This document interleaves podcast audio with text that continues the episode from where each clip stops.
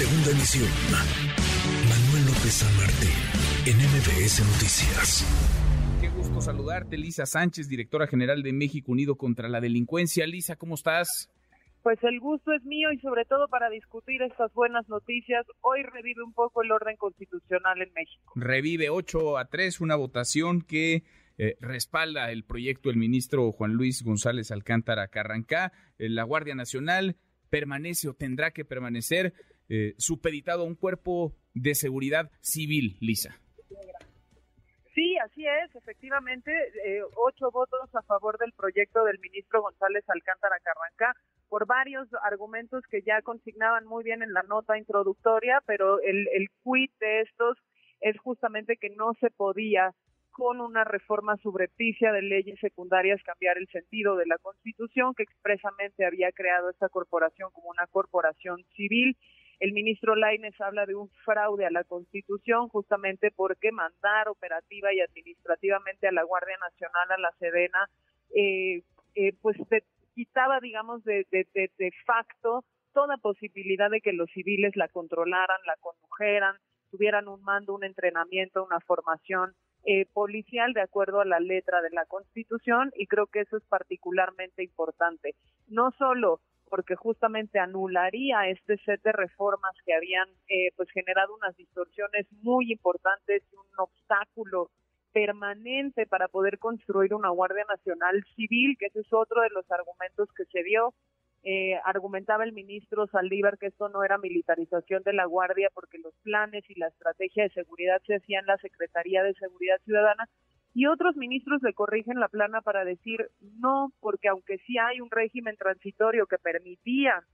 poblar originalmente a la Guardia Nacional con policías militares e incluso que coadyuvaran las Fuerzas Armadas como tales en seguridad pública, esta reforma a la ley de la administración pública, a la ley de la Armada, a la ley de la Fuerza Aérea, sí pretendía un cambio permanente en la adscripción de la corporación y eso pues supersede, digamos, de alguna manera supera el régimen transitorio habilitado eh, para, para generar esa excepcionalidad en la Constitución. Entonces, importantísimo porque quita ese obstáculo para la construcción civil, nos regresa de alguna manera a ese plan que sí estuvo aprobado por el constituyente de crear una, una Guardia Nacional eh, Civil pero sobre todo muy importante porque pues el día jueves se discute otra acción de inconstitucionalidad sobre el mismo tema promovida por la CNDH sobre las leyes secundarias de la reforma constitucional de Guardia Nacional porque ya también se votaron y se invalidaron algunas cosas del Código Militar de Procedimientos Penales y el lunes que viene estaría subiendo un amparo en revisión promovido por México Unido contra la delincuencia también sobre la ley secundaria de Guardia Nacional y la la falta que nos hace todavía la definición de criterios muy claros sobre cómo, mm. habiendo poblado la Guardia Nacional con militares, vamos a garantizar que no haya esta famosa separación funcional, es decir, que sí queden separados de las instituciones castrenses y no mantengan mandos, prestaciones, eh, antigüedades y rangos de sus instituciones militares, pues como se hizo eh, originalmente. Entonces,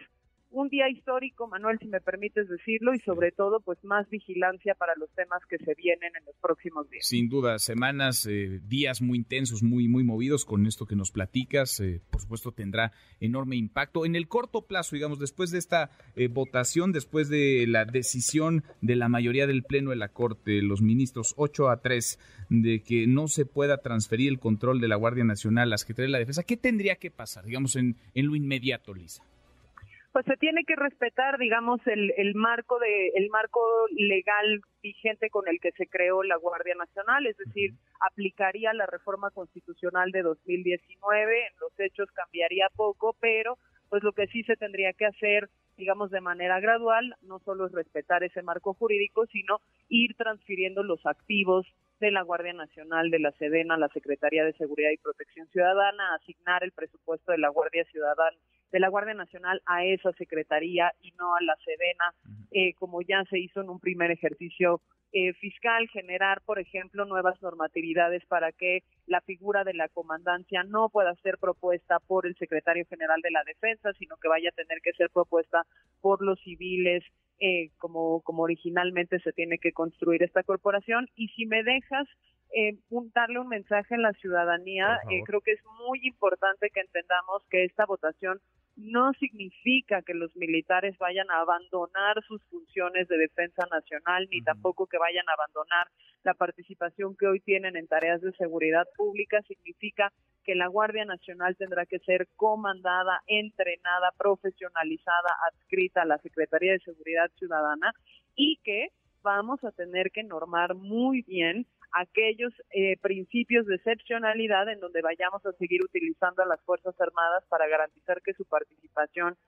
sí es excepcional, que está limitada y acotada en el tiempo y en el espacio, sí es de coadyuva y auxilio a las autoridades civiles y no de sustitución de las autoridades civiles, es decir, se rompa este ciclo de debilitamiento de lo civil porque los militares llegan a ocupar ese espacio y no llegan a reforzar esos, esas actividades y vamos a tener que fiscalizar de mejor manera qué hacen, en dónde lo hacen, con qué recursos, con qué rendición de cuentas, porque hasta el momento, Manuel, y eso creo que le importa mucho a la ciudadanía, escándalos como los viajes del general secretario, escándalos como su participación eh, de Fuerzas Armadas en ejecuciones extrajudiciales como los casos de Tamaulipas, pues solo los hemos podido conocer no porque haya transparencia y rendición de cuentas, sino porque hay eh, hackeos o hay filtraciones de información reservada eh, de las Fuerzas Armadas. Hoy se reserva por cinco años la información sobre el uso del software Pegasus de espionaje en contra de activistas y defensores de derechos humanos y eso es lo que tiene que cambiar en nuestro país. Eso es lo que tiene que, cambiar, es una buena señal, es una buena noticia con lo trascendente que representa la misma. Ahora nos platicas el alcance de lo que hoy votaron los ministros de la Corte. Por último, Lisa, déjame preguntarte, en el marco de lo que se vive y de lo que viene, de las decisiones torales que pasan por la Suprema Corte de Justicia de la Nación, ¿qué mensaje manda eh, la Corte hoy con esta, con esta votación que sabemos no va a caer bien en Palacio Nacional? Evidentemente no va a caer bien en Palacio Nacional, pero me parece que este tema es muy importante y el mensaje muy poderoso, más allá de los temas de Fuerzas Armadas, militarización y seguridad, porque básicamente lo que le están diciendo no solo al Ejecutivo, sino también al Legislativo, es que no pueden hacer simulaciones de este estilo para cambiar el sentido de la Constitución. Si tú querías verdaderamente crear una corporación adentro de las Fuerzas Armadas que fuera federal y que participara en seguridad pública, se requería una reforma constitucional que así lo dijera, se requería realmente una mayoría calificada del, del Congreso de la Unión que lo pasara, la ratificación de los congresos locales, no se puede hacer esto por la vía de legislaciones secundarias como sí se quiso hacer con el caso de la transferencia del mando operativo y administrativo de la Sedena. Creo que eso es muy importante. Y lo más importante, pues, serán justamente las argumentaciones que vimos para la resolución de casos, ahora sí, en el tema particular de seguridad, que se vienen. Hay un reconocimiento del derecho a la seguridad ciudadana,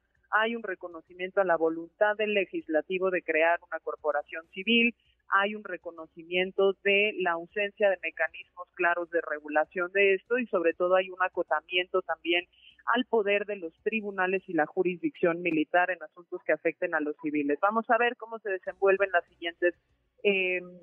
discusiones y sobre todo las siguientes votaciones, pero hoy creo que hoy sí como país tenemos que celebrar que todavía hay corte y todavía hay constitución. Bien, pues queda ahí el registro y por supuesto el contexto en el que se da y el análisis de lo que vendrá. Lisa, qué gusto, gracias como siempre. Muchísimas gracias a ti por el espacio y por el seguimiento. Gracias, muchas gracias a ti. Es Lisa Sánchez, la directora general de México Unido contra la Delincuencia.